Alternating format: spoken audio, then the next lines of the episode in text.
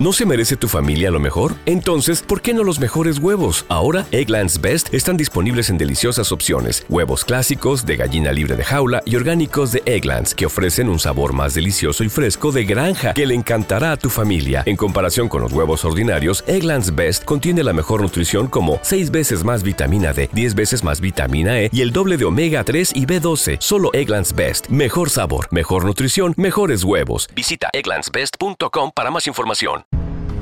Ladies and gentlemen, welcome to It's Cheesy Like a Cliché.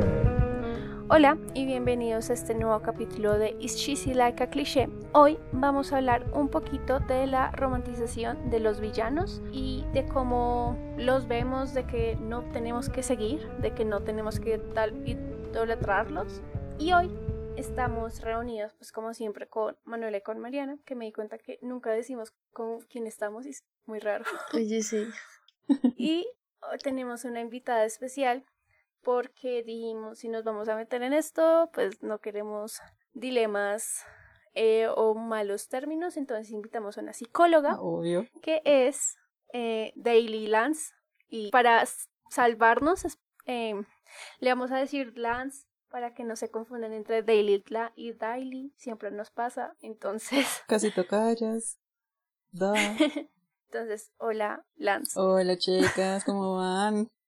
Bien, gracias. Muy bien, estamos muy, bien. felices de que aceptes estar acá. No, gracias a ustedes por la invitación, por ahí las indirectas de Palma, que me dijo vas a estar y yo como, ok, gracias. Listo, ok. Entonces, a ver, ¿cómo va a ser la dinámica de hoy? Nos la va a explicar Lance. Oh, marica, esto va a ser muy difícil. Es que nunca le digo Lance. Yo te digo palmita. Bueno, entonces, como bueno, aquí me trajeron, pues yo creo que podemos abarcar, digamos, tres etapas que nosotros hemos, hemos pasado. Pues por ahora nosotros cuatro estamos en la segunda, un poquito más allá. Entonces pasa la infancia, la adolescencia y la adultez. Que pues básicamente hoy nosotros ya estamos más adultos jóvenes, yo un poco más, soy mayor que ustedes. Entonces yo creo que podemos abarcar un poquito lo que es la infancia y cómo vemos nosotros los villanos. Ok, listo. Entonces comenzamos con la infancia, ¿sí? ¿Me explico? Así como a grandes rasgos. Sí, a grandes rasgos y ya vamos a especificar más. Listo, pues a nosotros en la infancia, pues es una época donde pues para nosotros los niños, nosotros, ojo, eh, para los niños es como simple y pues ya enfocándolos al tema que nosotros vamos a trabajar hoy, es más el hecho de que para los niños es simple la categoría, ¿no? Entonces, en este caso la categoría que vamos a manejar es como la parte de la lo bueno y lo malo, lo blanco y lo negro que muchas veces pues nos explican son los papás, porque en primera instancia nuestra fuente de información estos son nuestros padres. Entonces acá viendo una película que más adelante lo vamos a trabajar es con Disney, ¿no? Entonces a nosotros nuestros papás nos dicen ese es el bueno o ese es el malo o esa es la buena y esa es la mala o en este caso pues la buena y la villana. Entonces yo quería iniciar con esta fase preguntándoles a ustedes cuál es el villano favorito de ustedes, de Disney. Qué pregunta tan complicada, Daily. Uy. Puede ser por lo icónico o por lo en serio malo, o sea, que ustedes digan qué gran villano. Uy, es que yo no me acuerdo del nombre.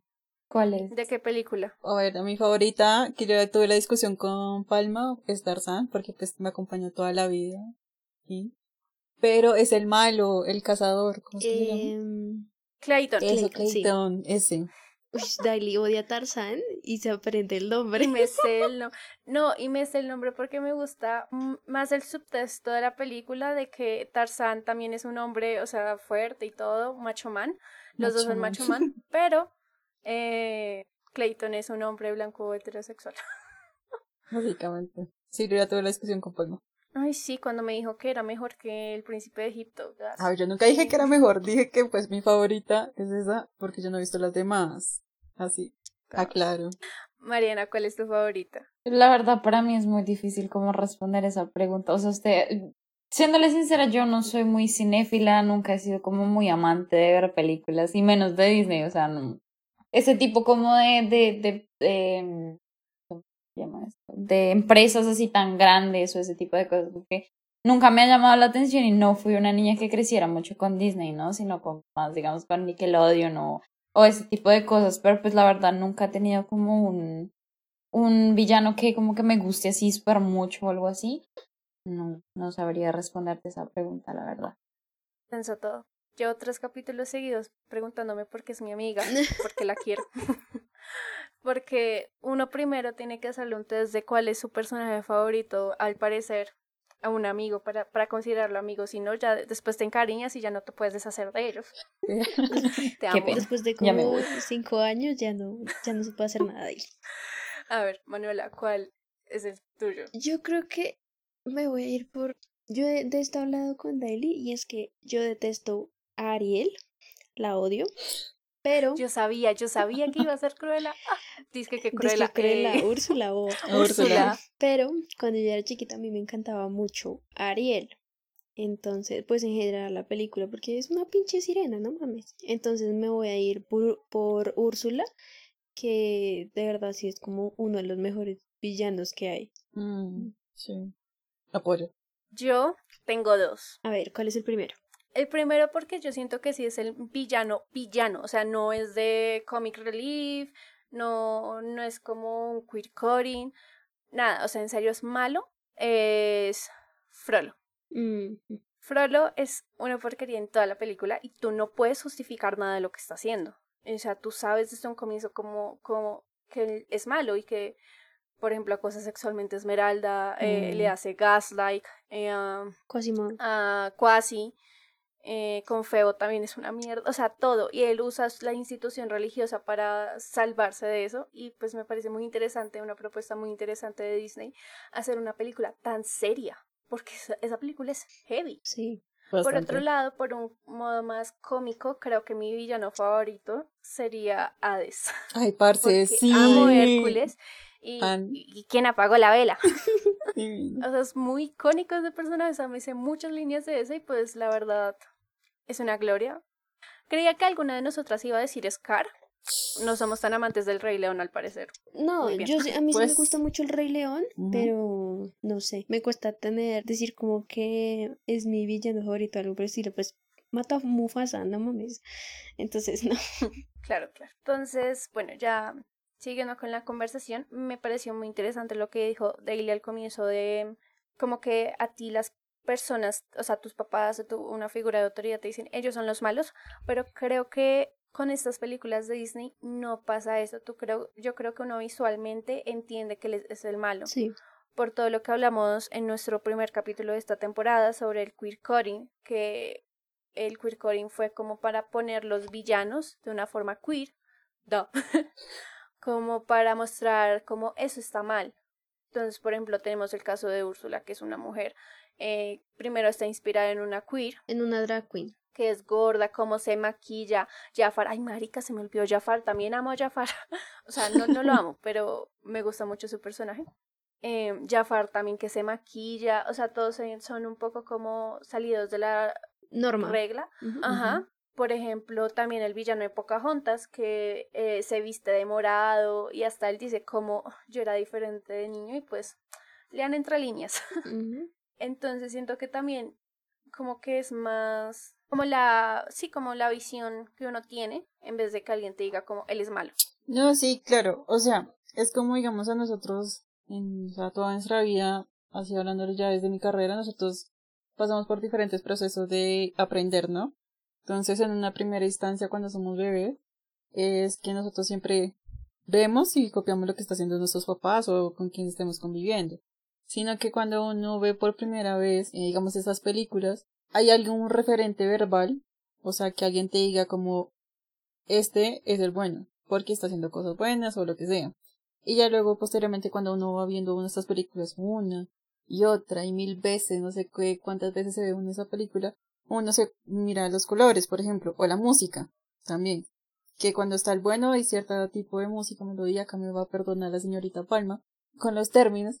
Y uno sabe que cuando cambia este tipo de música aparece el malo, uno dice, bueno, acá está. Entonces eso es una forma de reforzarlo, básicamente que uno va a llegar a un punto que, ¿cómo decirlo? Técnicamente es un reforzamiento positivo, o sea, se refuerza, se concreta más el hecho de nosotros esta información y esta visualización de como, sin importar si lo vemos, no lo vemos, o lo vemos, no sé, por ejemplo, en una pancarta donde dice, listo, este, por ejemplo, con el Rey León, vemos a Scar, ahí está, ese es el malo. Entonces acá también implica mucho lo que tú dices, la parte visual, pero también implica mucho cómo nosotros enseñamos a los pequeños a diferenciar los personajes. No, y hablando, por ejemplo, de la música, también me, me parece muy interesante que, por ejemplo, pues para las personas que no sepan, eh, Disney está dividido en épocas, uno los puede ver divididas en épocas, y la época del renacimiento de Disney va de Ariel hasta Tarzán, porque Tarzán la cagó, pero bueno.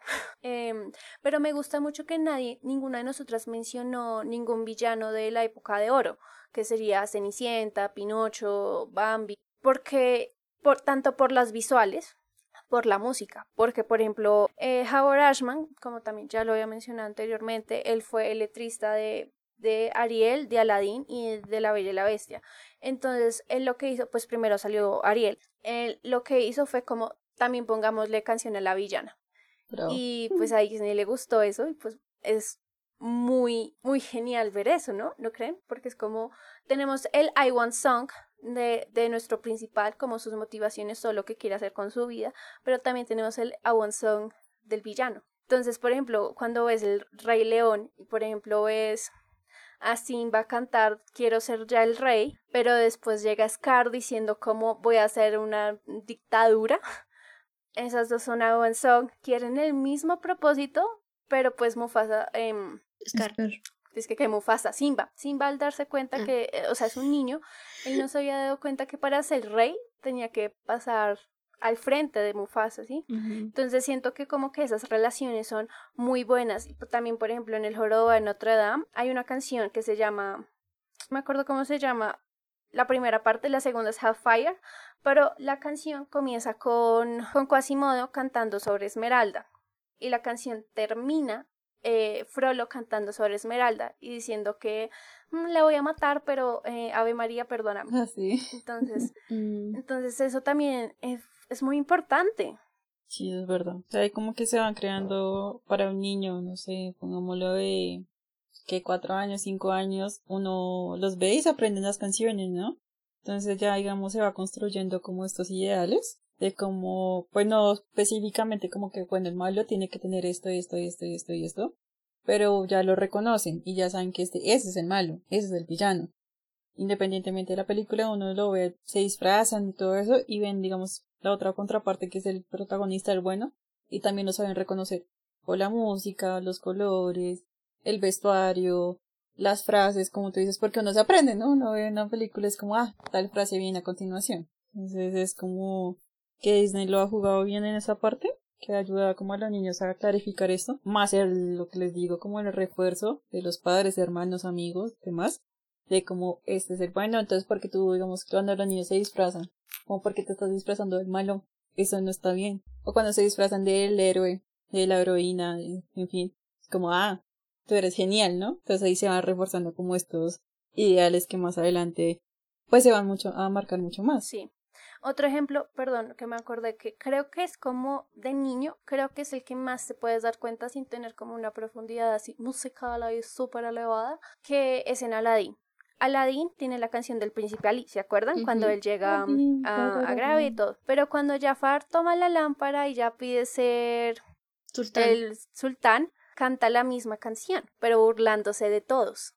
Entonces es muy interesante como, o sea, sí, yo sé que como, como un cambio de tonalidad, como de mayor a menor, puede hacer gran diferencia. Lo que, o sea, esa canción también es muy buena porque se, se burla de Aladdin, se burla de, de todos y es como, jaja, gané. Sí. Y es muy bueno. Ya parece genial. Pues volviendo un poquito a lo que dijo Ailey de que le sorprendió que no habláramos de ningún villano de la época de oro de Disney.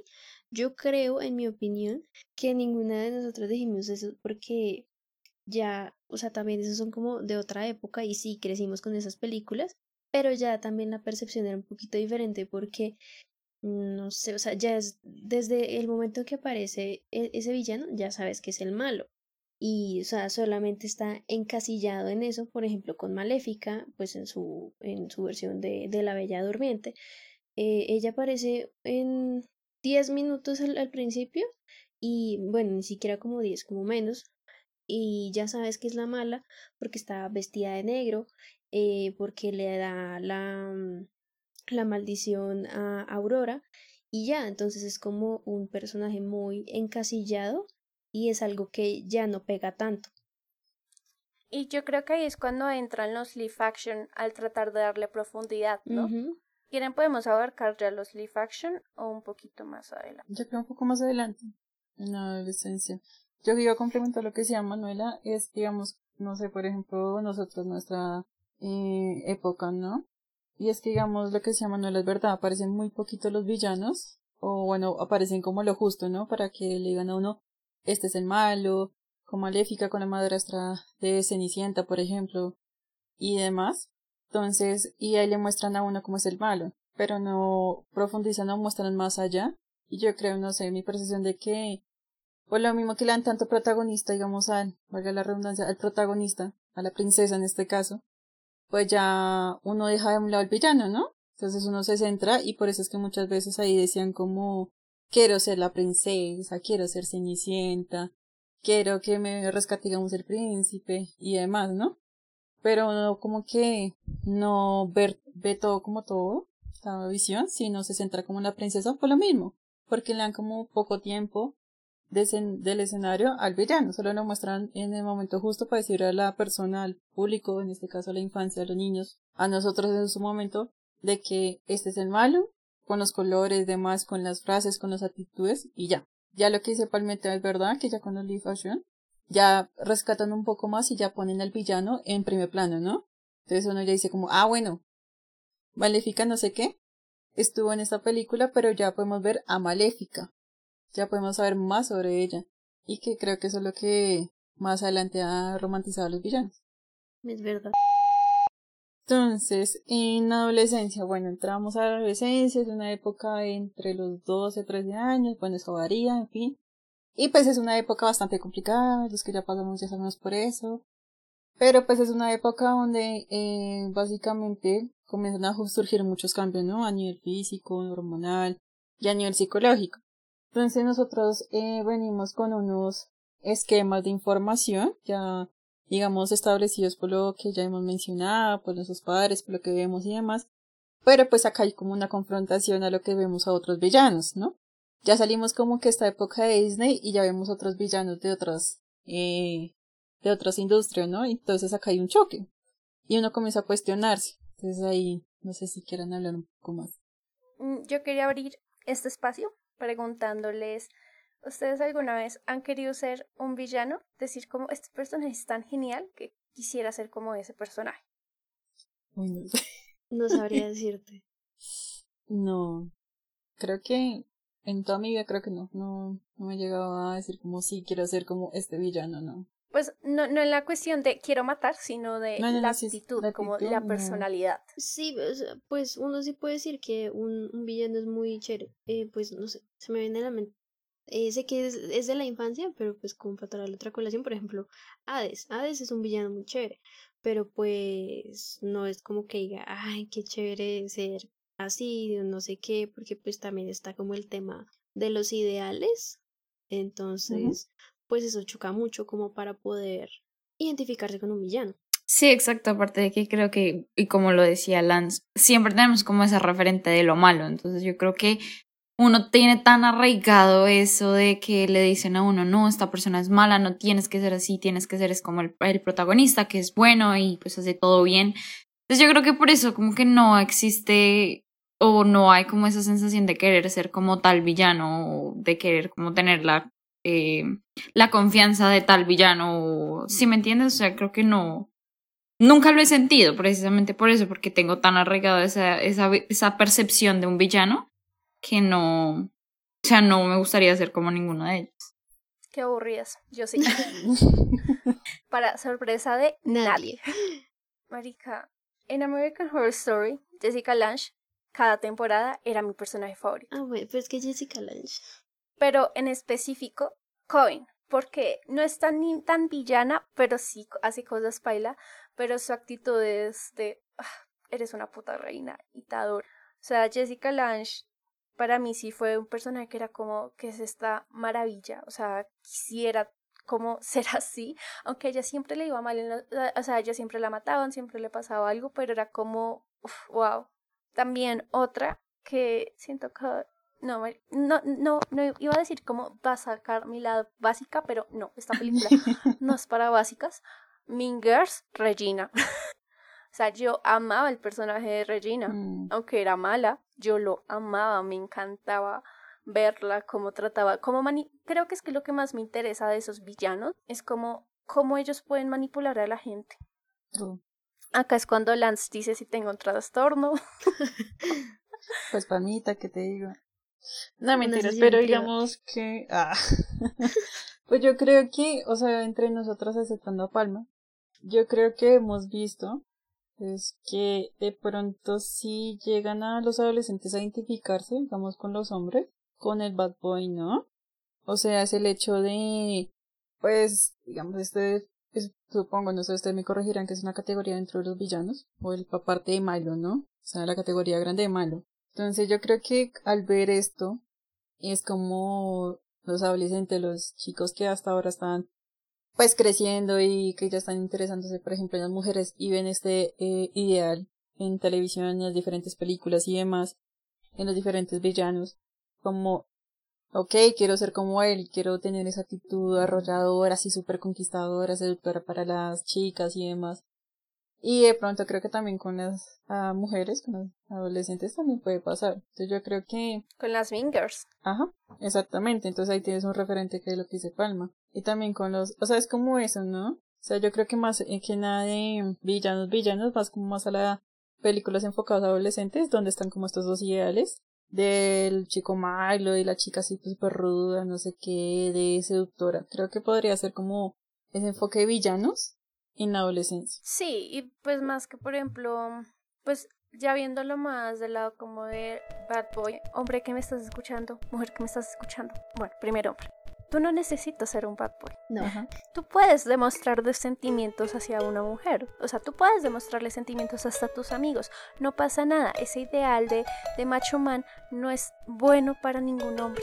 Tú también eres una persona y necesitas demostrar tus sentimientos. Y mujer, nosotros no somos un centro de psicológico, por favor. O sea, no trates de decir, ay, es que lo voy a cambiar. No va a pasar, amor. No va a pasar. La persona cambia porque quiere, Sí. no porque alguien lo está obligando para que después diga todo lo que hice por ti y no has cambiado. No, amor, busca a alguien que sí te valore. Muy sabi- sabios consejos. Y creo que de ahí parte, digamos, la romantización, que más adelante vamos a ver, digamos, con villanos ya más propios, como el Joker, no sé, por ejemplo, así como dos caras y, bueno, demás villanos, que es como estos, esta creación de ¿No se merece tu familia lo mejor? Entonces, ¿por qué no los mejores huevos? Ahora, Egglands Best están disponibles en deliciosas opciones. Huevos clásicos, de gallina libre de jaula y orgánicos de Egglands, que ofrecen un sabor más delicioso y fresco de granja que le encantará a tu familia. En comparación con los huevos ordinarios, Egglands Best contiene la mejor nutrición como 6 veces más vitamina D, 10 veces más vitamina E y el doble de omega 3 y B12. Solo Egglands Best. Mejor sabor, mejor nutrición, mejores huevos. Visita egglandsbest.com para más información. ¿Te preocupas por tu familia? Entonces, ¿por qué darles solo huevos ordinarios cuando pueden disfrutar de lo mejor? Egglands Best, los únicos huevos con ese delicioso sabor fresco de granja, además de la mejor nutrición, como 6 veces más vitamina D,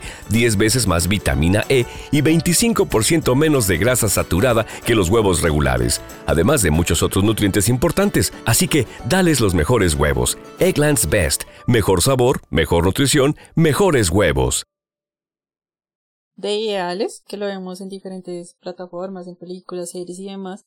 Y vienen los adolescentes, ¿no? Y ven esto, y es como, ok, lo puedo romantizar. Entonces hay lo que, lo contrario, digamos, lo que decía Palma, la única forma de conseguir el amor de una chica es siendo como un boy, ¿no? Entonces yo Un creo idiota, que es, Básicamente. Ajá, básicamente. Entonces yo creo que de ahí parte como la romantización, que esto se va reforzando, digamos, además de verlo en, pel- en películas y demás, entre los mismos amigos, ¿no? Porque es como, si usted se quiere levantar a una vieja, tiene que ser así, ¿no? Ignorándola, siendo malo y demás. Y lo mismo que pasa con las chicas, ¿no? Si usted quiere conquistar a cierto man, lo que sea, tiene que ser así, así con esas actitudes. Entonces es como de ahí como el querer ser, el querer aceptar, justificar, digamos, muchas actitudes que pues para uno es como, no, parce, no, eso no se hace. Que más adelante ya cuando son actos como mucho más graves, por así decirlo, como por ejemplo ya el matar, el manipular, el torturar más adelante, en películas como, no sé, yo tengo de referente ahí de Joker, que uno, ya mucha gente dice, uff, parce, Joker sé como Joker y no es como, espérate, What? espérate. Entonces yo creo que hay muchas veces, por la misma industria y demás, comienzan a crear estos pinitos que más adelante va a hacer lo que les digo, lo de la romantización. No, y yo siento que, por ejemplo, el problema mayor con The Bad Boy y la Mean Girl es que, por ejemplo, con el Bad Boy, como que siempre quieren mostrar un pasado como trágico, como, ah, es que mi papá me golpeaba de niño, o mi papá me decía que tenía que ser como un hombre y los hombres no lloran. Ujú, Como que siempre tratan de mostrar esto como justificar sus actos. Eh, y con la Minger, pues creo que el caso que más se me acerca ahorita que es un mal intento de Minger, la verdad, pero es como el que más me acuerdo que sí tenga como un backstory, es Sherry, Sherry Blossom en Riverdale, que pues a ella siempre la- al comienzo la mostraron como Minger, pero después ella, nos explican que la mamá fue homofóbica con ella, entonces por eso como que ella comenzó a encerrarse mucho con la gente. Entonces, son- como que siempre, siempre hay un papel mm, con estos y como más adelante lo veremos, como siempre hay un papel del backstory, siempre tiene que haber algo como una justificación de por qué son así. Y también están las justificaciones estúpidas, que Daily ya dio el ejemplo de la Minger, yo quiero dar el del Bad Boy, que es el de el de Mario Casas en 3 metros sobre, tres metros sobre el Estamos cielo. pensando el mismo. Sí, Como ese hay varios, Con también H. te puedo dar el de After. After es uno igualito. Sí. El, de, el del stand de los besos, la También, primera. Pues no me vi también. la segunda, no quiero verme la segunda. Pero la primera, cuando golpea el carro, como ven acá, yo, what the bitch, what the fuck. Sí, es que yo quería hablar, sí, obviamente todos esos son ejemplos de Bad Boy, pero pues yo quería hablar específicamente de H, porque creo que estamos de Sonó acuerdo. más. Sí, sonó más y fue pues en otra época, no fue por no fue por estos años y esa película como que generó una era de adolescentes que eran machistas, eh, posesivos, tóxicos, eh, de todo y eso y también por esa película genera lo que estamos hablando ahorita de de que la chica va a cambiar al chico y pues eso no sucede. Y el, el pretexto en este caso de H era que porque fue que vio a la mamá siendo infiel al, al papá y baby eso pasa día a día La vida es un ciclo. sí Pero eso es verdad, digamos que eso lo quiero aclarar, ¿no? Nosotros muchas veces compartimos como ciertos eventos con algunos villanos de diferente índole, por ejemplo. Y lo que creo que la industria quiere es como que empatizar, ¿no? Es como el hecho de, si a mí me pasó X cosa, no sé, por ejemplo, de que muchas veces el pasado, así como en general, es que son padres separados, ¿no? Y que la separación fue súper dura, que hubo mucha pelea y demás.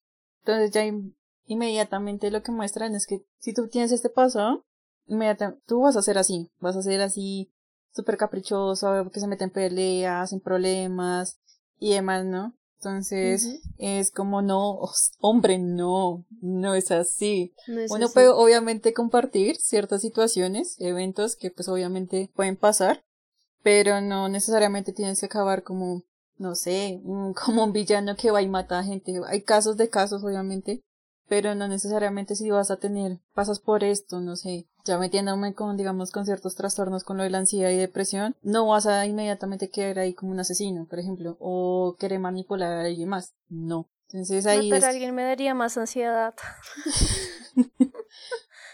Pero sí, eso es verdad. Digamos como que eso es lo que, digamos, ahí yo retomo lo que ustedes dicen de mostrar este pasado, de mostrar como lo que vivió, ¿no? Como intentar que nosotros sintamos lo mismo que sintió ese personaje para decir como, ah, bueno, vaya, vaya, manipule, ya vaya, mate, digamos, ya, digamos, centrándonos acá de la decencia, vaya y sea como sea y Aquí puede no ma- feas. manejar.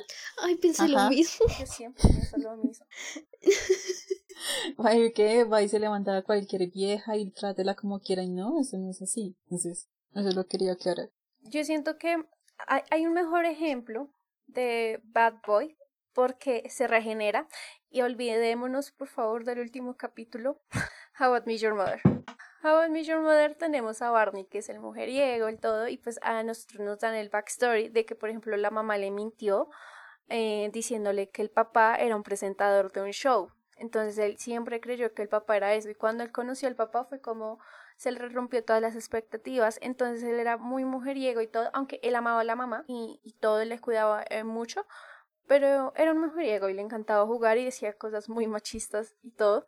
Y pues bueno, es gracioso verlo, él en sí no es un villano, simplemente es como el fuckboy, pero pues él como que va avanzando con cada relación que con una mujer que tiene. Entonces, por ejemplo, al comienzo él decía como, no, no me quiero casar. Como termina la serie, él casándose. Y cosas así, como demostrándole como más, dejando ese lado como el macho man, y mostrándose más como al frente de otra persona. Olvidémonos del último capítulo. Gracias. y ya. Está bien, si me la veo, te haré caso y olvidaré el último capítulo. Eh, ¿Podemos hablar del arco de re- redención acá o, o no? Sí, pues en este caso quieres. del Bad Boy sería como que se de redención es eh, pues en el caso de arco de las películas es mediante el amor, ¿no? True. No, y por ejemplo, también, si vamos a hablar de arco de redención, por ejemplo, en Mean Girls tenemos a Regina, que literalmente al último nos dicen, ella supo controlar su rabia a partir de jugar, eh, era como la cruz, ¿no? Sí, creo que Entonces, sí. como, como calmó sus chakras y todo, y solo usaba su, e- su ira para ir a jugar. Y pues, por ejemplo, ya lo último ya no la vemos tan arreglada ni nada, o sea, como que ya no es como un prototipo de persona que tenía que ser, sino Mm. que ya es como ella quiere ser. Sí, como que acá hay dos formas que siempre muestran, es como el amor y O el amor por ti mismo. O un trauma. un trama. Eso es como ahí grandes las cosas, ¿no? Para ahí el hecho de decir como, este que fue malo cambió y ahora es bueno. Hablando de eso, ahora les quiero hacer otra pregunta. Ay, no. Señora. Para ustedes, en general, en la historia de toda la historia del cine, para ustedes, ¿cuál es el mejor fucking villano? Ush, no sé. O el más icónico, al menos. Killmonger. Fácil. Ush, damn. Apoyo, apoyo la noción. Es que Mariana. uy, No sé. Solo di Voldemort. Voldemort. Es que no sé. No, porque O sea, es no que- se ha visto Harry Potter, ¿o sí? Sí, ella ¿Sí? ama Harry Potter. Dios Ay, perdóname. Pero no sé, siento que hay mejores que él. Solo que no sabría decirles quién. No sé. Vamos con Daily primero. A ver ella qué dice. A ver, Daily. Se me olvidó. Siento Ah, Hannibal. anime. ¿Es de un anime? No. ¿Hannibal? Hannibal. ¿Qué, qué nivel? Eh, ¿Ese? ¿Qué, qué nivel? El de Anthony Hopkins. Obvio. Pues es que también bueno, está también está el de la serie, sí, pero. Pero es que Anthony Hopkins se ganó un Oscar por algo. Sí. Ok, Mariana, volvamos a ti. No sé. Ok, bueno, voy a decir yo que creo que ustedes ya saben. Si quieren, respondan por mí. Para sorpresa de nadie, es. Darth Vader. Yes. Muy Yo bien. estaba entre ese Te ganaste una entonces no sabía estrellita. qué responder. ¿Estabas entre cuáles? Entre Darth Vader y el de Avatar.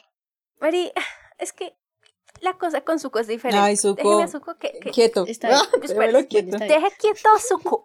A ver, es que siento que es como el villano más icónico simplemente porque es que tú antes de verte Star Wars, tú ya sabes quién es Darth Vader.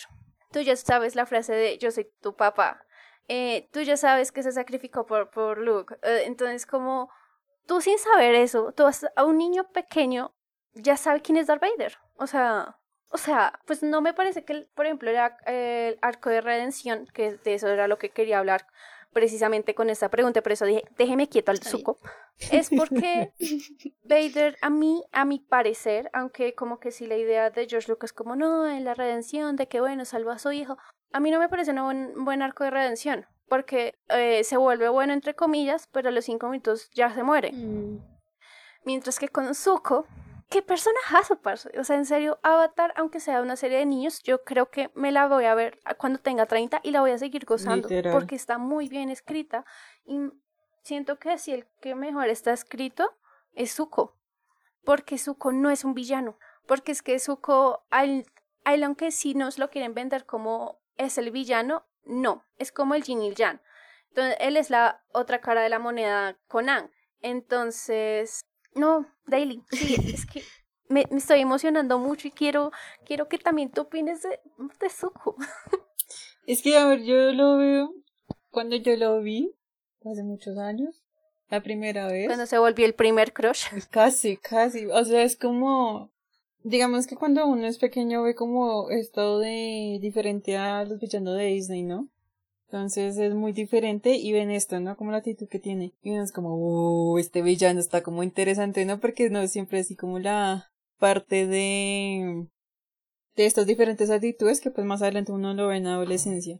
Pero sí. Y ya cuando llega esta parte de, cuando uno lo ve más grande, uno dice como, no es villano, sino que a uno de pe o sea, cuando lo enfocan más a los niños, es como, uno de pequeñito sí lo ve villano, pero ya cuando uno grande no es como, no, este pues no es el malo. Este tiene otras características, que tiene otros, como una actitud más fuerte, más rebelde, pero eso no lo muestra como villano. No, y yo siento que en serio Zuko es como el mejor personaje que tiene un arco de redención, porque primero cuando a él nos lo muestran es un niño fastidioso, engreído, que dice como yo soy el príncipe de la nación del fuego, y es como, papi, cállese, como usted no es nada, usted, usted nadie lo quiere en la nación del fuego. sí, qué pecado. Pero entonces después nos van mostrando un crecimiento, por ejemplo en el, en el libro 2. Y entonces, pero hay crecimiento, pero también después la caga. Y así va todo, todo el libro. Y ya lo último, en el último capítulo que uno dice como, ya está bueno, lo estás logrando muy bien, los traiciona. Y uno está como, parce, no, no, no. Y después él regresa a la Nación del Fuego y es como, ok, tengo todo lo que siempre quise, pero no estoy feliz. No entiendo por qué estoy, no estoy feliz. Y es porque se da cuenta que la Nación del Fuego no es la gran nación que él creía. Es más, hasta se lo dice a Osai, como, no, o sea, la gente nos odia, como todo lo que les hemos hecho está mal. Siento que sí, que Zuko es el mejor porque es que nosotros, eh, nosotros vemos cómo le toca a él después luchar para ganar la confianza de los demás, como ya sé que hice cosas malas, y en ningún momento las justifica, es como, ay no, pero es que yo creía esto, no, es como si yo, yo la cagué, todo bien, o sea, acéptenme. Y entonces es muy interesante ver cómo literalmente cada capítulo ya nos están dando un arco para ver cómo, cómo los otros van ganando su confianza. Entonces siento que por eso él es el mejor arco, marico. O sea, la verdad, no, no se me ocurre otro mejor arco de redención. No sé ustedes. No, o sea, en caso de redención, yo la verdad no tengo ningún referente en estos momentos. True, yo apoyo a Paul. Y también está, por ejemplo, el otro lado, que es como el héroe que cayó a ser villano. ¿Tienen algún ejemplo de ese? Héroe que cayó a ser... Espere, pienso. Yo estoy segura que Palma ahí tiene uno. Ya sí, pues yo como tal no tengo, no, no es que fuera héroe, pero pues sí era una buena persona y luego se convirtió en villano, que pues fue Alfred, Molina en la segunda película de El hombre araña de Tobey Maguire. Ay, sí, tienes toda la razón. Sí, ese, villano también me encanta y, y también cómo se convierte. Te encantan esos ocho horas. Ah. Ay. También cómo se convierte de una buena persona a, a, este villano y como un villano tan icónico de Spider-Man es, es muy bueno. O sea, no sabría qué más decir porque es que la verdad, no, o sea, me acordé de, de, de ese personaje, pero hace mucho no me veo la película. Entonces, como que no tengo mucho para decir, lo siento. Uy, yo tengo uno, pero es animada. Es la de Grandes Héroes. ¿Se acuerdan el profesor? el ah, profesor, el profesor Canehan. Dios mío. de malas. Pero sí, o sea, es como también esto, la justificación de que pasó algo. Y era bueno, ¿no? Y por lo que le pasó a la hija y demás, se convirtió en mal. O sea, y hizo cosas que, pues, no. que fueron básicamente robar y demás. Me da risa que la hija al final se envió. Sí. Mató a Tadashi para nada. Mató a Tadashi para nada, Me encanta cómo ese personaje es como el crush de todos. Es que es muy lindo. Es, así. Enamorada de un pixel. Mariana, ¿tienes algún ejemplo? Puede llegar a ser, digamos, bueno, no sé. Porque, bueno, lo voy a decir, la verdad no estoy segura. Pero síndrome, el de los mm, increíbles. Sí, sí.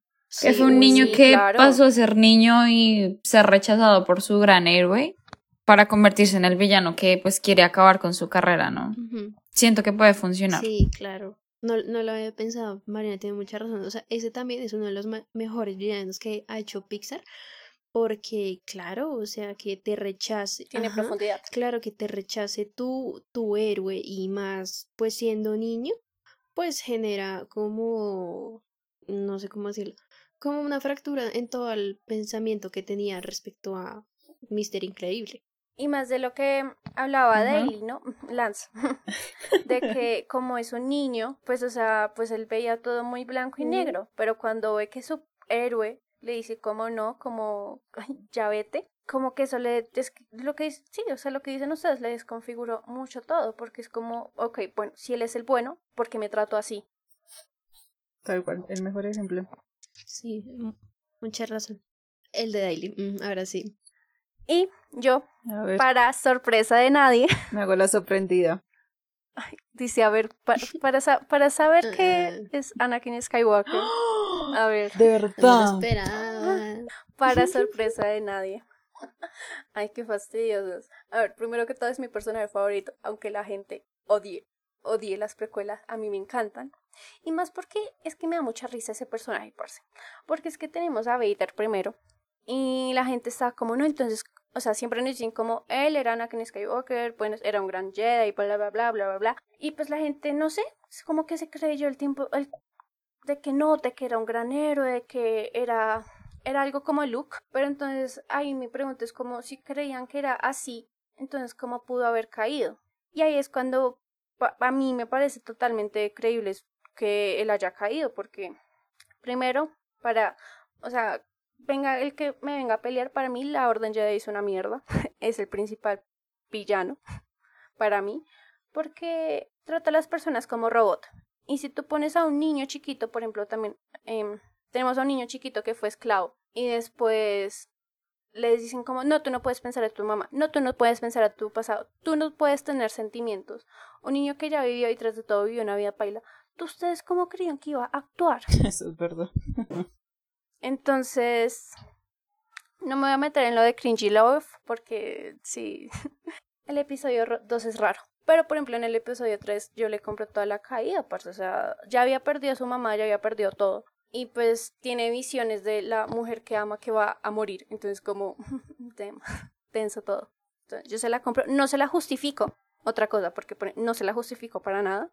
Porque mató niños, aunque ya sea un meme, pero, pero se la compro. O sea, le compro porque cayó. Es que es eso, yo creo que eso es una gran diferencia en general, ¿no? De la industria, ¿no? Porque una cosa es que te digan como que tú digas, ok, ya sé por qué él es malo, porque él es el villano y demás, o porque cayó. Y otra cosa es que te obliguen a ti de alguna forma a empatizar y a justificar las, las acciones que él haga. Que creo que esas como las dos diferencias y que uno diga como que ya pasa de lo que uno, pues, la romantización, que ya es como lo que pasa de que uno diga, ya, tengo que sí o sí empatizar y decir como, bueno, pudiste matar a yo no sé cuánta gente y demás. Y, eh, y decir como, bueno, está bien, haga lo que quiera porque sé que por tu pasado fuiste así y demás. Y otra cosa es como, parce, no. O sea, entiendo, pero pues no, eso está mal. Que creo que es lo que hace alusión, digamos, al ejemplo que da Palma. No, y que por ejemplo, eh, últimamente, creo que son con los cómics del 2020, sí, los de Darth Vader. Primero, son muy salvajes, porque tienen muchos flashbacks de su vida. Entonces, como que es como uno a veces puede llegar a sentir lástima por él, parce, porque me ha pas- es como, uf, parce, qué, qué- qué pesado esto, pero el libro es como, bro, él ha matado gente, él ha hecho tal, tal, tal, tal cosa, pero qué cagada su vida, porque en serio le ha tocado muy mal y tras de todo no lo tratan bien. Entonces, como denso todo. Como Explotar. Daily.doc acaba de trabarse.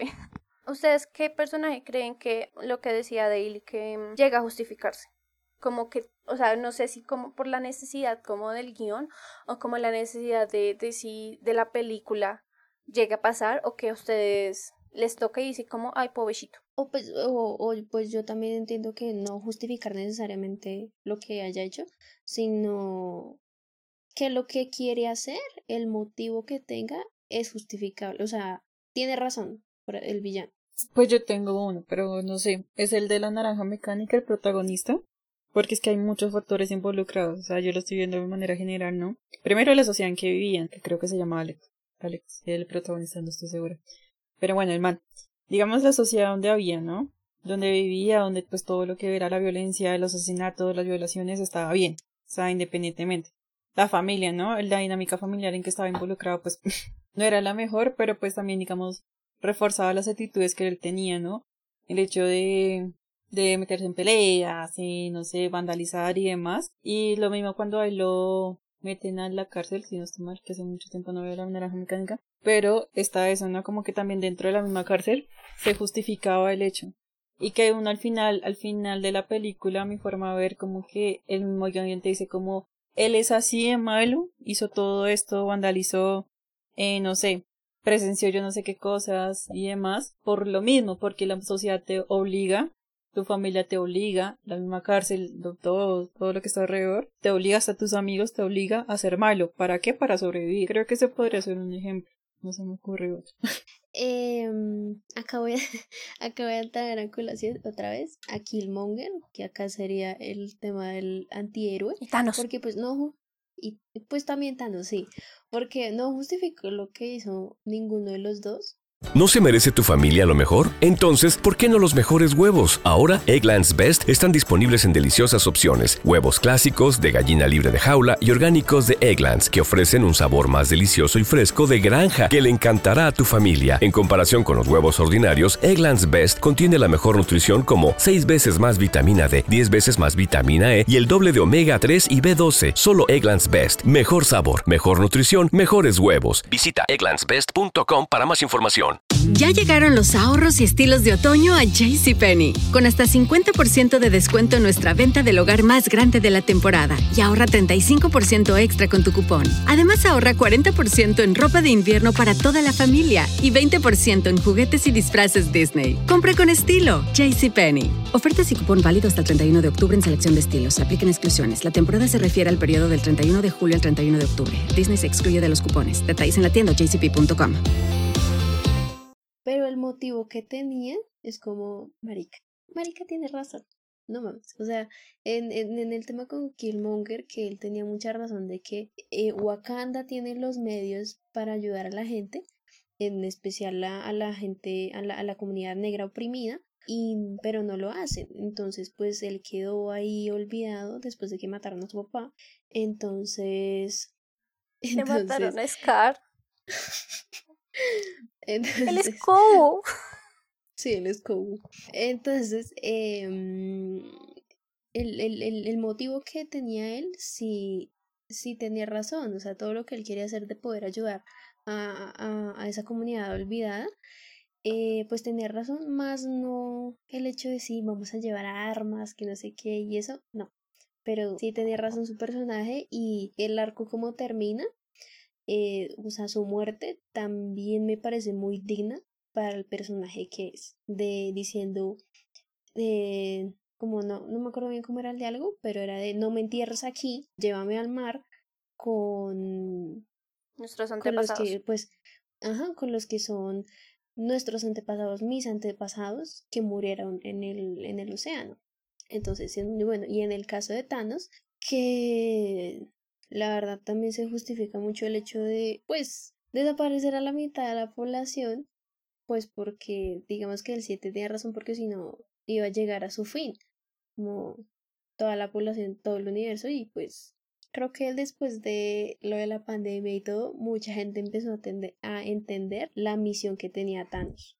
Hablando un poquito como de Killmonger, siento que es un muy buen personaje y más porque la última T'Challa se da cuenta como si tenías razón. Sí, tenía No razón. tan extremista, porque su plan era muy extremista de vamos a matar a los blancos, como tampoco es un mal plan, pero no mentira. Coco Clark a la, a la inversa, no señores. Pero, pero, o sea, él se dio cuenta como, bro, o sea, en serio puedo ayudar a gente. Y porque no se le dio la gana, o sea, en serio esa película se hubiera solucionado si hubieran sentado a hablar como, ¿usted qué quiere?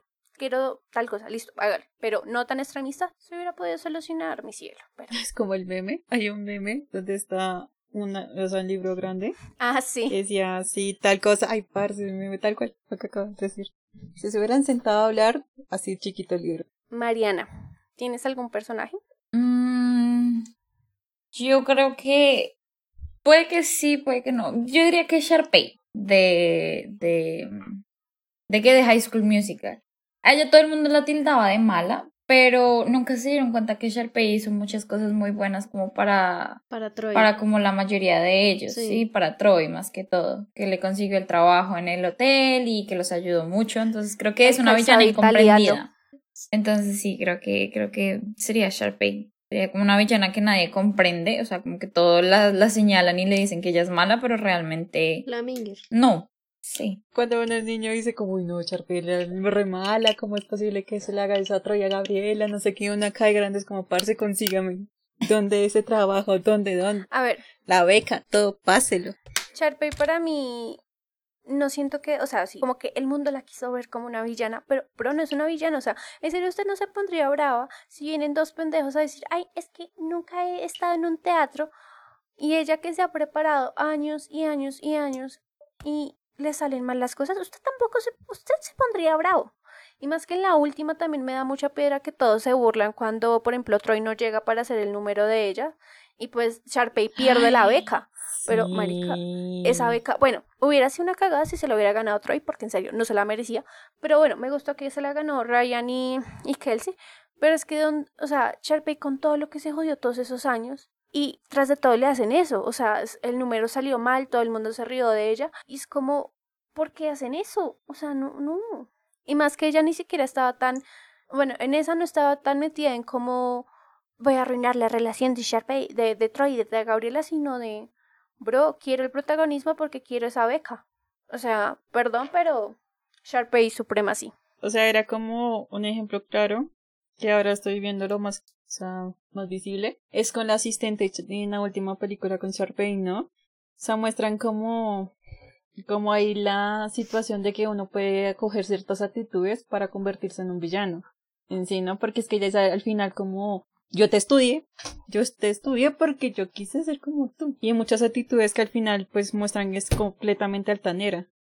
Y de grosera y toda diva y toda ahí como permiso, ¿no? Entonces yo creo que eso puede ser un ejemplo que pues pasa muchas veces en la, en la realidad de que uno coge como ciertas actitudes que lo llevan básicamente al objetivo de convertirse como en un villano. O en el mal. Y ya. Mariana, ¿qué otro ejemplo tenías? Am, Madre Gothel, a la de Rapunzel. ¿Se justifica esa perra? Mm, Sí, porque, o sea, ella nunca se quiso robar a la bebé. O sea, es que vean, o sea, para mí tiene sentido. Todo fue circunstancial. No, pues. no, no, Lo que pasa es que para mí tiene sentido porque ella lo único que quería era la magia que le daba la flor. Pero al momento en el que la cortaron y se la dieron a la mamá de Rapunzel, obviamente pues ella se quedó sin nada. Ella lo que hizo fue ir a cortarle el pelo a Rapunzel, ella solo quería un pedazo de su pelo, ella no se quería robar a la bebé, o sea, todo salió mal y obviamente claramente tuvo que robársela. Pero no es como Y que le tocó. la O sea, niña le le, tocó. cayeran los brazos y como, ay, ahora sí voy a poder seguir siendo joven. No, se la robó porque le ganó el, el, el, el, el narnis- Pero el igualmente narcisismo siempre y la- tuvo- Y el cerególatra le ganó y se robó una niña. Claro, pero eso no le quita que siempre quiso ser, o sea, siempre tuvo como su lado maternal ahí, ¿no? O sea, nunca la crió No. de una manera tan mal, o sea, exceptuando la parte en la que obviamente la priva de su libertad y le dice mentiras, siempre tuvo como esa parte maternal y no siento que No. la haya creado como tan mal. No. ¿Sabes por qué? Porque he visto unos análisis de Rapunzel, de, de en- Enredados, perdón, y hay unas partes muy interesantes que, por ejemplo, Gothel, cuando le dice como, bueno, cuando ellas comienzan, yo te amo, yo te amo más, bla, bla, bla, Gothel le besa el cabello, no la frente. Ejemplo número uno. Ejemplo número dos. Cuando salva, salva entre comillas a Rapunzel de los eh, compañeros de Flynn, de Flynn, ella cuando la abraza le acaricia el cabello. O sea, una, no sé, la- una persona normal le acariciaría, no sé, los brazos o le mira la cara, como, ay, ¿estás bien? Ella de una vez se fue por el cabello. O sea, digamos que ella sí. Pues pudo- son ¿Qué te cosas que uno no nota. Sí, pero, o sea, ella sí pudo haber tenido esos, esas actitudes maternales, como dice Mariana, pero es el medio para un fin que es siempre eh, mantener a salvo a Rapunzel para tener el cabello, que es para poder mantenerse joven. Sí. Puede ser. Mariana quedó toda triste. La única vez que hablé, las tres casi la pudiéramos. Perdón, Mariana. Pero Por no eso nunca comparto tu opinión. Ajá. Ah, ay, ¿quién se creyó, Manuela? ¿Qué? Eh, ¿Qué? ¿Qué? A ver, yo tengo. Te amo. A ver, yo tengo otro ejemplo que lo tenía muy craneado desde hace harto. No puedo creer que nadie me lo robó. Uf, estoy feliz. Tenemos que retomar esa época rara que pasó en el internet y pasó en nuestras vidas, como Tumblr 2014, American Horror Story, Murder House, Tate. Yo siento que más de una carajita le justificó todo a, a Tate. Porque, pues, bueno, es Evan Peters, lo entiendo, pero, bro, mató gente. Y hizo un tiroteo. Ah, yo siento que es por eso, es que las gringas siempre justifican tiroteos. Pero, no, o sea, es como. Yo siento que ahí ya podemos entrar como en la parte de lo justifican simplemente porque es lindo. Sí. Y eso pues termina perpetrándose en la vida real. Y pues no solo hemos tenido ese villano, como en American Horror Story, en Freak Show, eh, Dandy, Sí. se llamaba Sí, Dandy, Dandy. ¿sí? También, o sea, como que creo que más de una le justificó la matanza. Pues yo nunca vi que nadie la justificara, pero pues obviamente sí debe existir gente que sí, pero yo creo, pues no sé, yo nunca estuve tan metida en la comunidad, bueno, ni siquiera estuve metida en la comunidad de American Horror Story a pesar de que me vi la serie, pero yo creo que el de Dandy lo llegaron a justificar menos que el de Tate, porque pues en pantalla Dandy hizo como, siento que hizo peores cosas que Tate.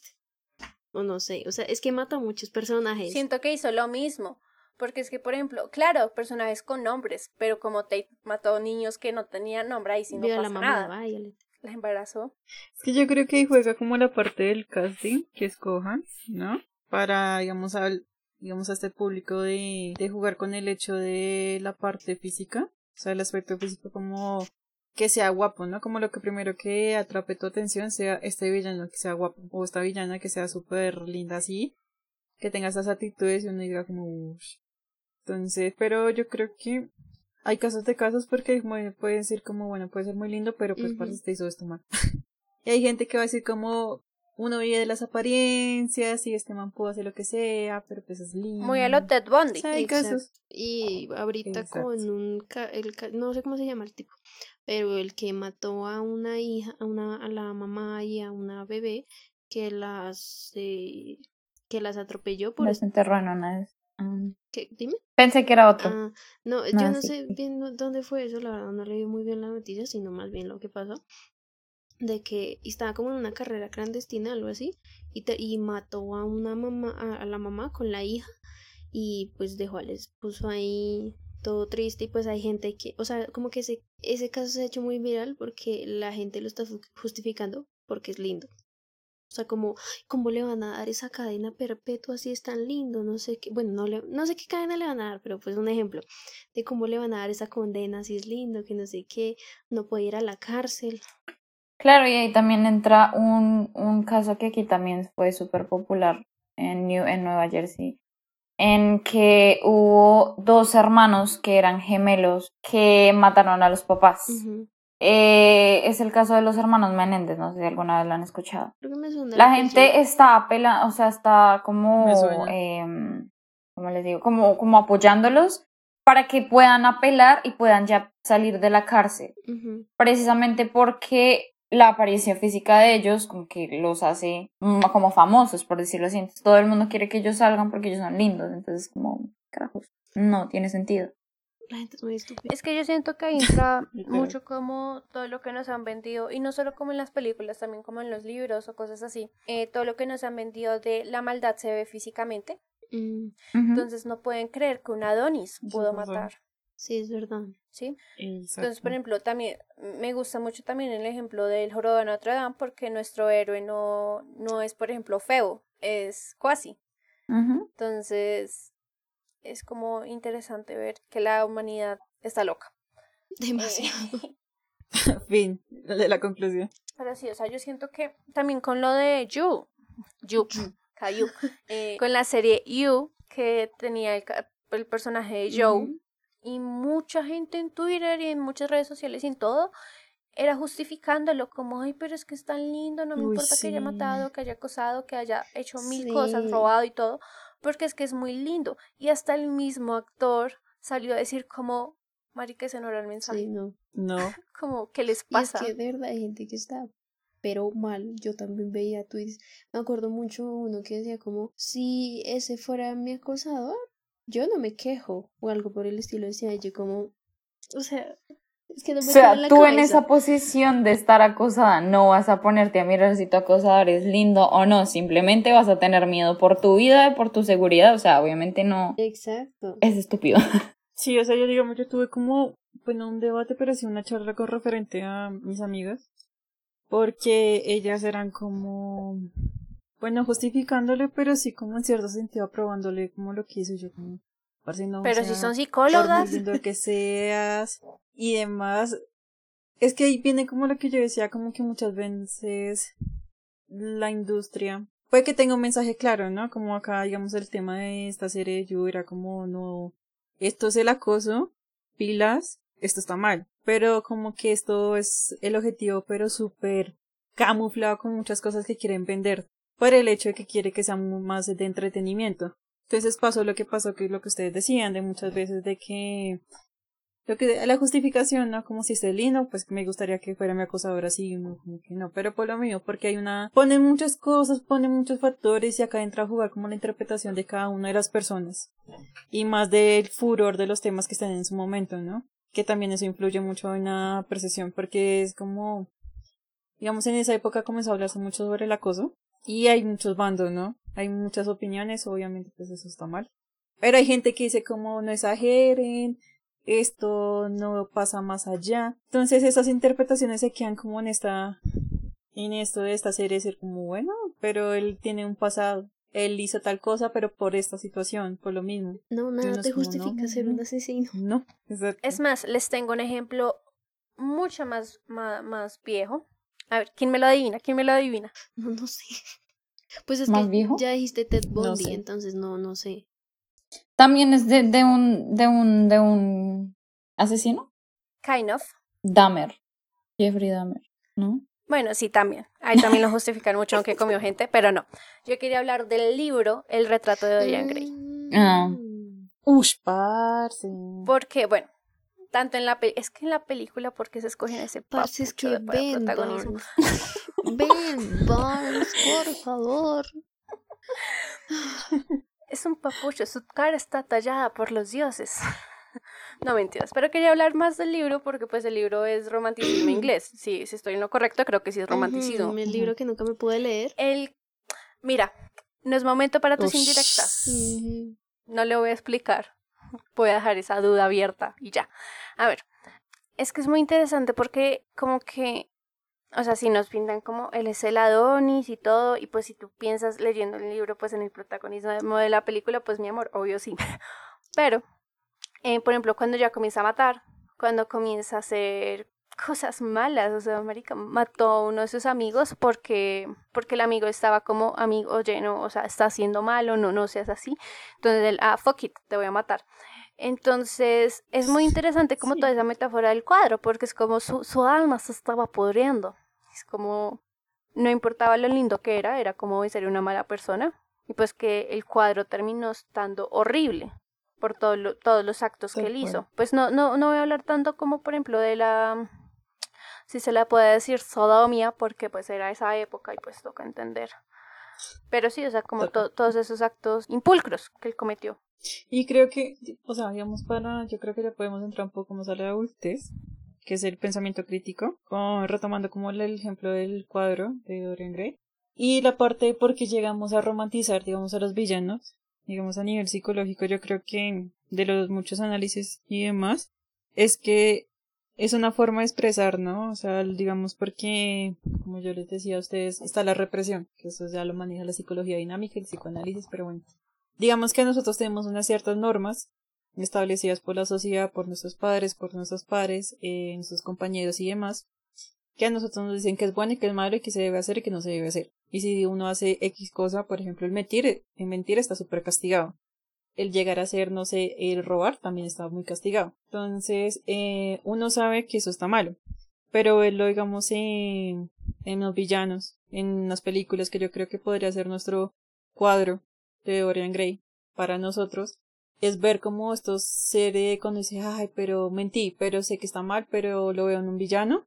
Es una forma de representarlo, ¿no? Como que salga de nuestro, de nuestra mente, aparte, digamos ya en términos de psicoanálisis, de nuestro inconsciente y verlo en el consciente, no de verlo en el presente, verlo ya materializado y aprobado por la sociedad, porque en cierto sentido es lo que pasa, es como uno ve a un villano y uno lo aprueba porque uno lo aprueba indirectamente porque ya sí existe el villano, ya está como el, el lugar, el espacio para que esté un villano. Si está un héroe, casi siempre tiene que haber un malo, un villano. Entonces es como ver eso representado y que no esté castigado porque uno vaya a hacer algo. vaya y golpea al vecino porque puso música alta, por ejemplo. O porque dijo X cosa o porque, no sé, no se me ocurre otro ejemplo. Digamos con el guasón que eligieron cualquier cosa y ya, tiene una bomba ahí en su cuerpo, que es en la, en la trilogía del Caballero de la Noche, por ejemplo. Entonces es como ese cuadro de Dorian Gray que podemos ver sin ser juzgados.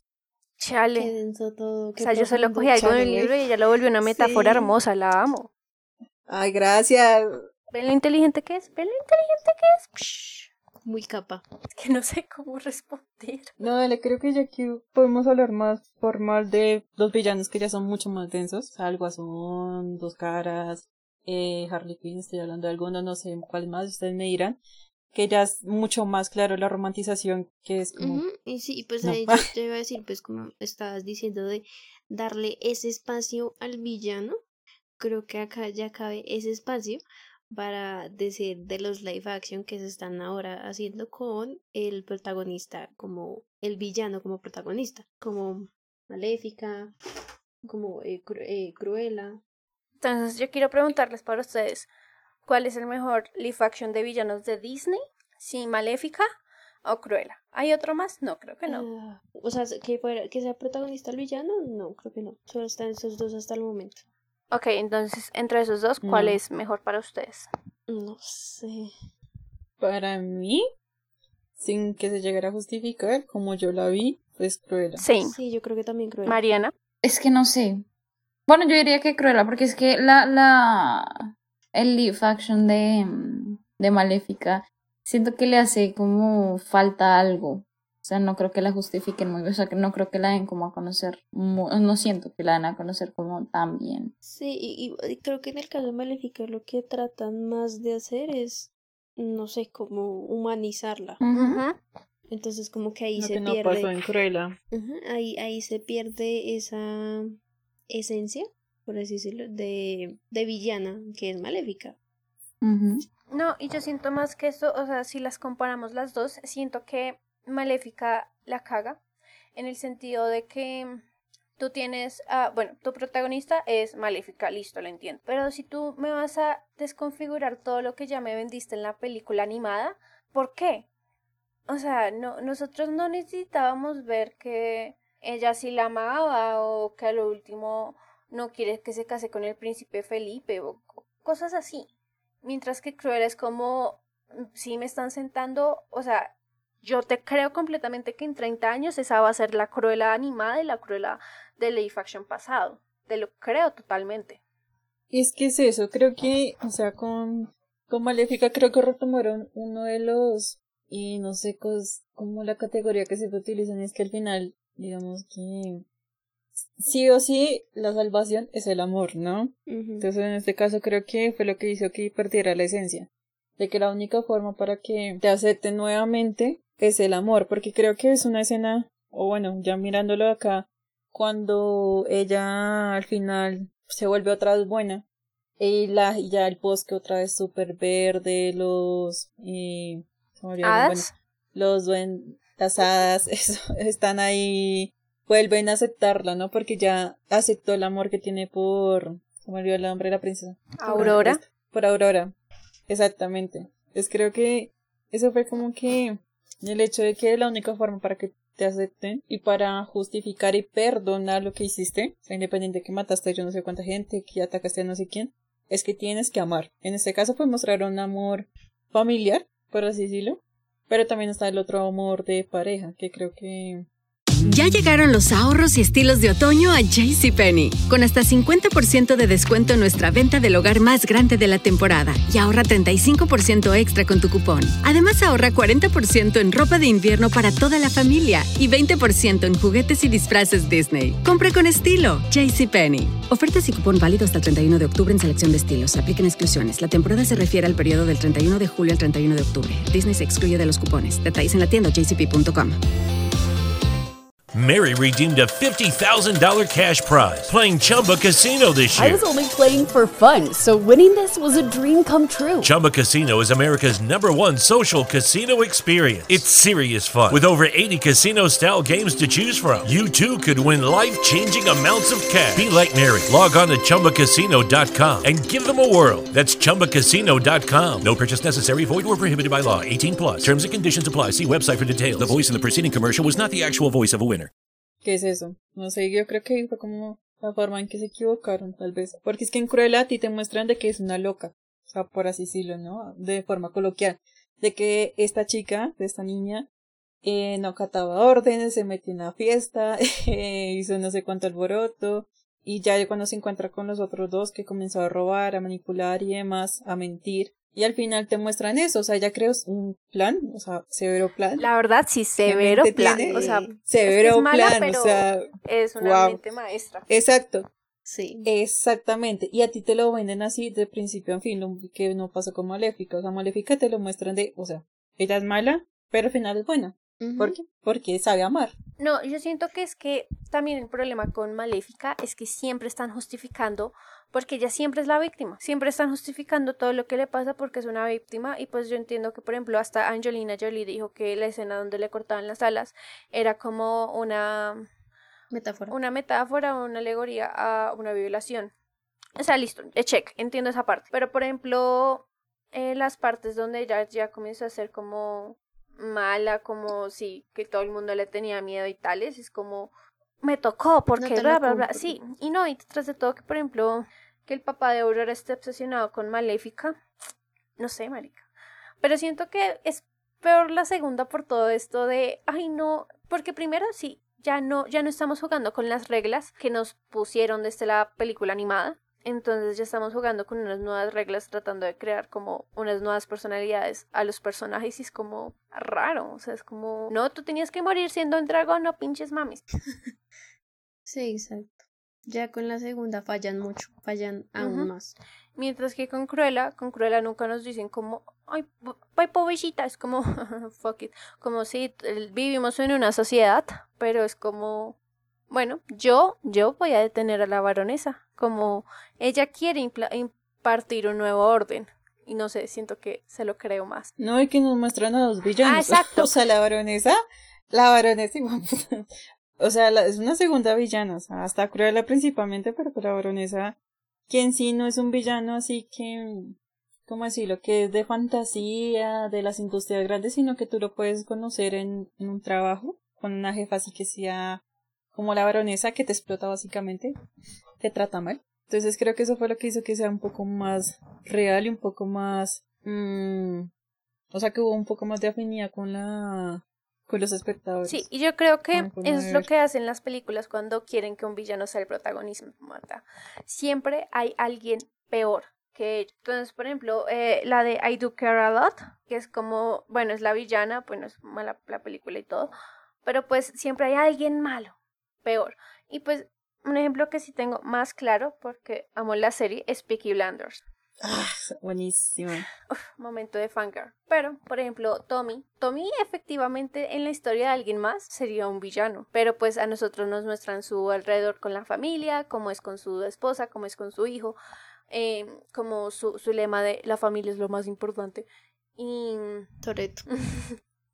Pero, por ejemplo, él es un gángster y siempre hay un villano que hay que derrocar, como no, él es peor que yo, entonces lo tengo que derrocar como para que el status quo quede mejor para mí, ¿sí? Entonces, como... Me encanta esa serie. Y sorry, not sorry, pero a ese villano sí le justifico todo. Mm, Ush. Cortos, pasito. Es Cillian Murphy. Pero bueno. No, mentira, es que también le toca muy duro. Y pues que me gusta más que en la última temporada. Pues hasta el momento, hasta cuando estamos grabando esto, llevan ya eh, quin- cinco temporadas. Pero es que ya la última está comiendo mierda, ya tiene alucinaciones, ya como que se quiere matar y es como tenso. Me lo voy a volver a ver. Sí. Otra cosa que también siento que es peligrosa es que la gente trata de justificar sus actos porque lo vio en una película. Entonces, como eh, lo que pasó, no me acuerdo con cuál de, de los del Caballero de la Noche, creo que fue con la segunda, o la tercera, no me acuerdo bien, eh, que una persona fue a asesinar a gente en un, en un cinema porque, fuck it, porque quería ser como el Joker. Entonces siento que como que es muy peligroso que una persona se identifique con eso. Yo, yo no sé a grandes rasgos psicológicos eso que pueda implementar. Lance. Es que hay muchas cosas que ahí pueden intervenir, digamos que eso ya pues es el punto que vamos a tocar más adelante, pero es el hecho de que tener una figura que villaniza, digamos, los trastornos, o sea, el hecho de tener, no sé, una psicopatía, una sociopatía, y lo ponen, digamos, en pantallas grandes y lo ponen como que esto es el malo y lo villanizan prácticamente.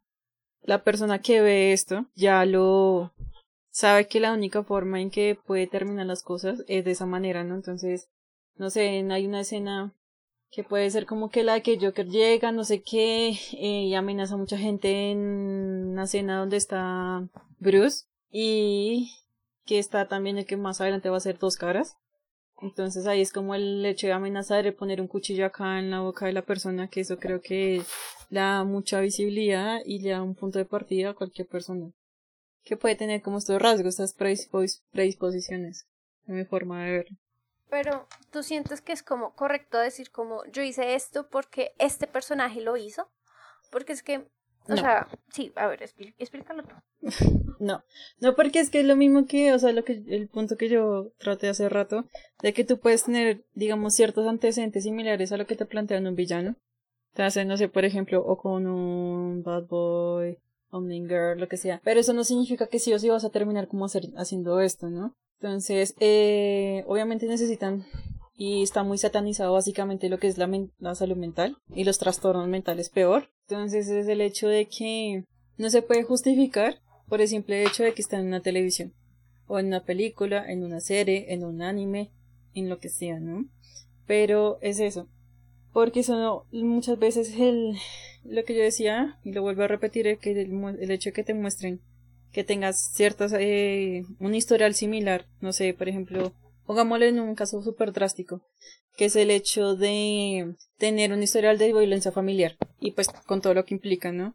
Eso no significa que tú vas a hacer un, al final, pues hay casos de casos obviamente, pero hablo de manera general que tengas, que te conviertas en un sociópata al final y vayas a hacer un tirote, por ejemplo. Entonces, eh, obviamente es con lo que más adelante vamos ya a terminar. Y es el hecho de que el que tengas trastorno o problemas psicológicos y demás, no te hace un villano inmediatamente, ¿no? Eso es lo que yo digo.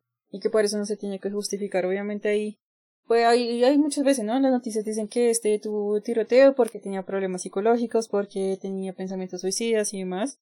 Que eso es un detonante, ¿no? Porque hay diferentes detonantes. Pero pues eso no tiene que ser un justificante el hecho de decir como no, porque lo vi en cierto villano, es que puedo hacer eso. No, y que, ah, pues, no sé, yo siento que la gente ve cosas donde no las hay. Porque, por ejemplo, es que no, no sé cómo resumirlo de una forma como más así filosófica, como más conceptual. Entonces, hay un capítulo de How I Met Your Mother donde, bueno, hay una cosa como en la serie que siempre está pasando, como que hay dobles de ellos mismos. Entonces, una pareja, la pareja principal dice como vamos a tener hijos cuando encontremos el doble de Barney. Entonces, como que todo el capítulo se trata de como tratar de buscarlo, porque como que ya lo había. Y en un momento, como que eh, Lily lo vio pero es que todos, todos se dieron cuenta que no era el doble, que era otra persona, que, que no era igual a Barney. Entonces ella dijo, como listo, ya podemos tener hijos. Y pues nadie le dijo nada porque era como, tú no necesitabas como esto, tú solo necesitabas estar lista para dar como el paso. No necesitabas como una excusa. Entonces, por ejemplo, también, eh, por ejemplo, Mark Chapman, Mark David Chapman, que mató a John Lennon. Entonces él dijo como, no, es que yo me basé en el guardián del centeno y por eso tuve, o sea, ese, ese libro me dio una premonición de que yo tenía que matar a, Elizabeth Taylor, pero como no encontré a Elizabeth Taylor, tuve que matar a John Lennon. es como, ¿what? Hay cabezas que funcionan muy raro. Entonces sí, yo siento que decir como, mm, no sé, creo que hubo, hubo manifestaciones en un país después de que salió Joker que tenía las máscaras del, del payaso del Joker y era como, ay no, no, no, ¿qué están haciendo? Como, no, no necesitas inspiración. Sí, no, no sé ustedes cómo lo ven.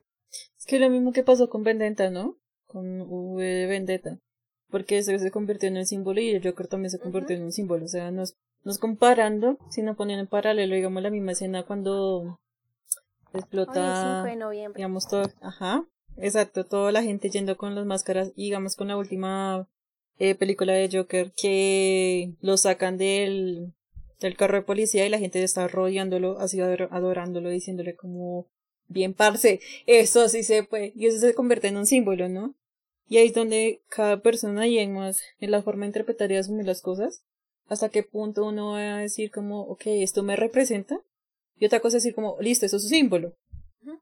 Y hasta ahí es un símbolo. Y una cosa ya es decir como, ese símbolo me representa.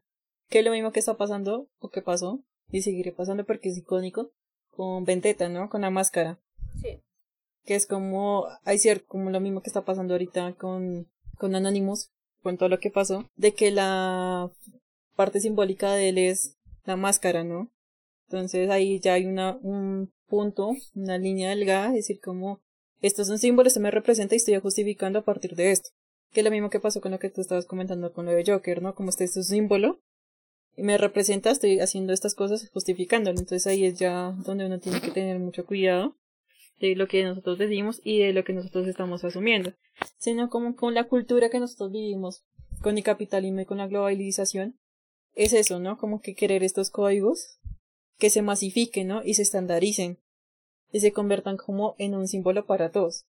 Y que con este símbolo que sea para todos se pueda justificar. Entonces ahí donde ya viene como el pensamiento crítico de cada persona. Ush, ya, ya no sé qué más agregar. Pues ahí yo creo que, o sea, otra cosa que representa a los villanos, que en cualquier época que uno vea, sea pequeño, grande, adolescente o a un abuelito, eso no es estereotipos, ¿no?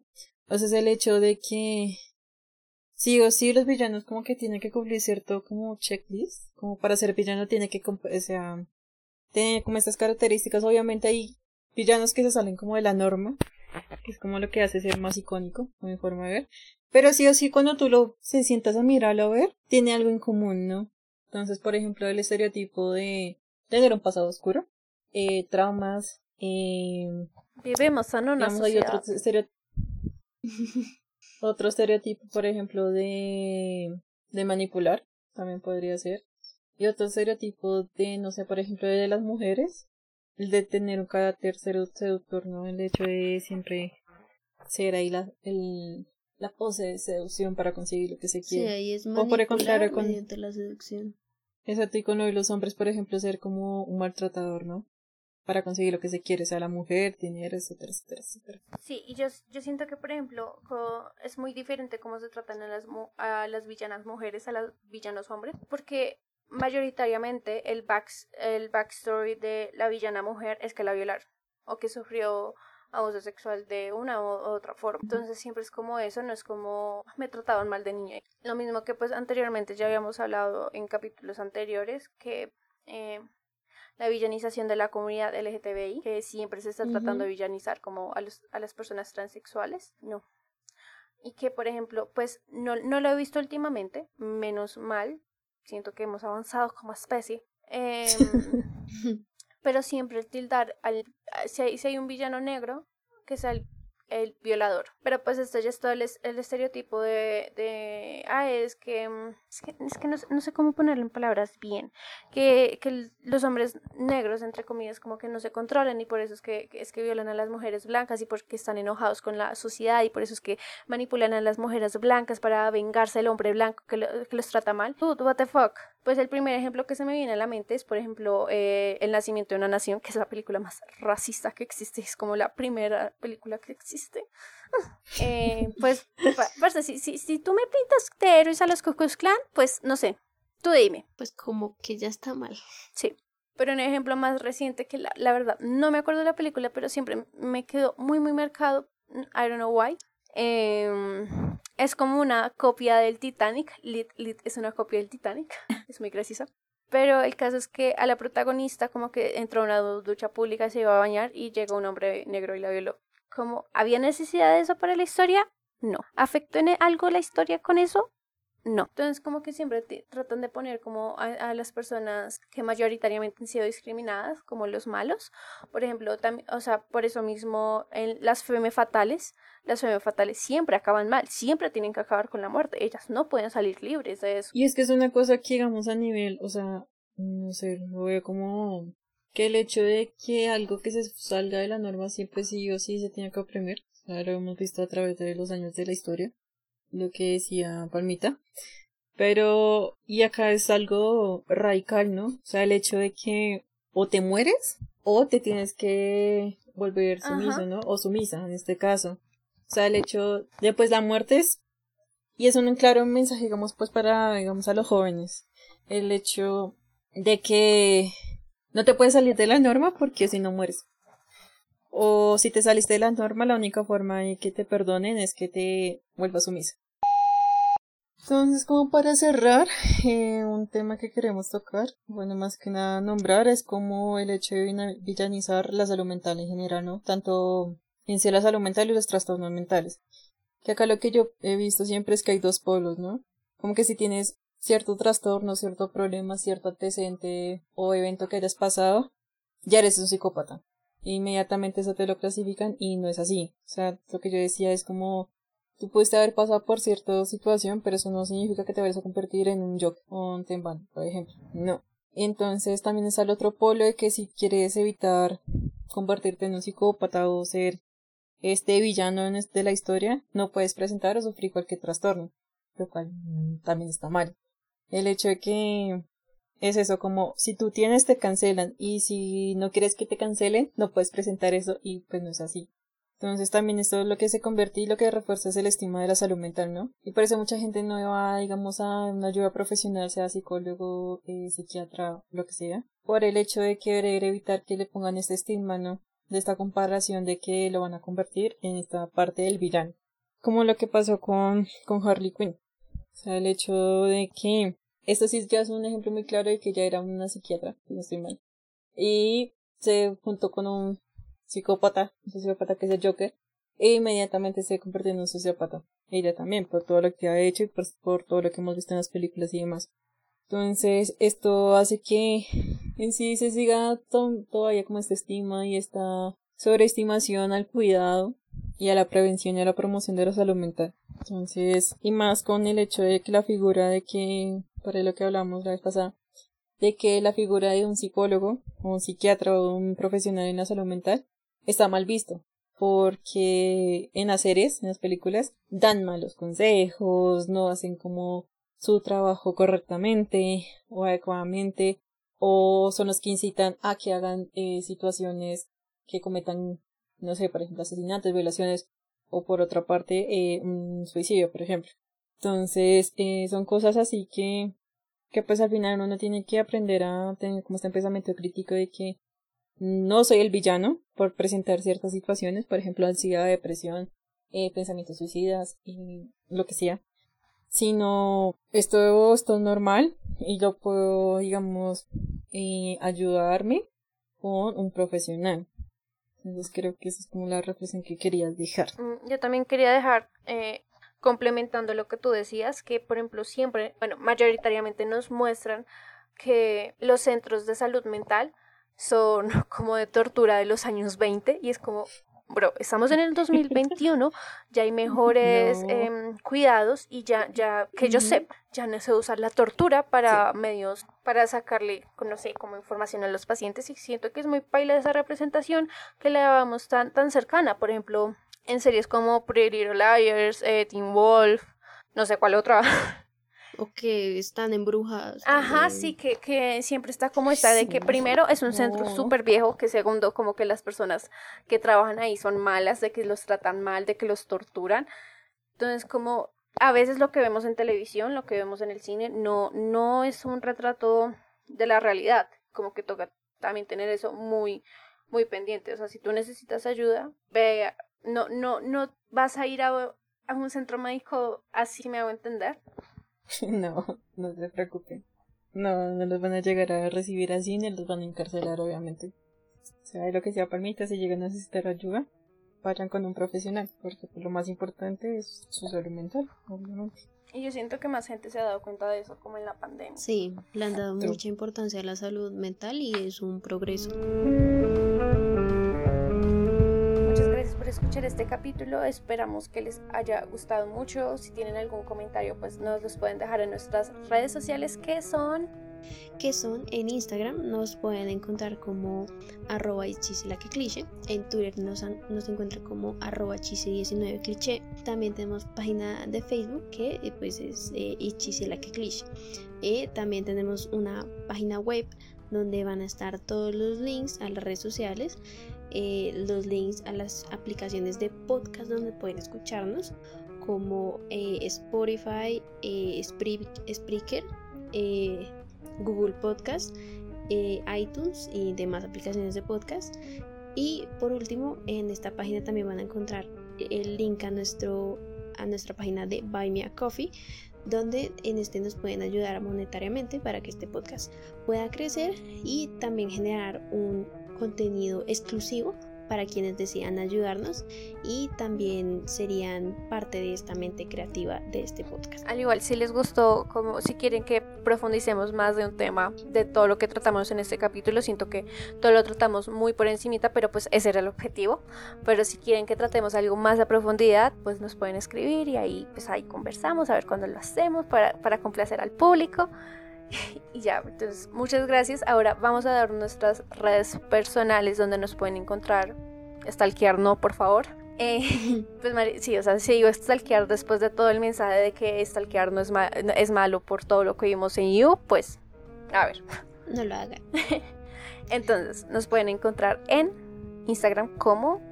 A mí me pueden encontrar como arroba manu-24-wm eh, a Daily la encuentran como eh, arroba guion bajo por Purple Guitarist y a Mariana la encuentran como arroba astro eh, en vez de una A de una O es una X astro.babe y Daily tu Instagram es el mío es arroba de Camargo. Y ya. Y ya eso sería todo. Gracias por escucharnos. Nos escuchamos nos escuchamos ve usted porque siempre se quiere despedir de última sur gusta. Ok, bueno, entonces voy a dejar eso. Ram Power Days is going on now with our most powerful lineup of trucks ever. Hurry in and don't just feel the power, own it. Right now, get 2.9% financing for 72 months on the 2022 Ram 1500 Bighorn Crew Cab. Don't miss this great offer. 2.9% APR financing for 72 months equals 15.15 per month per 1,000 financed for well-qualified buyers through Chrysler Capital regardless of down payment. Not all buyers will qualify. See dealer for details. Offer ends 1031 2022.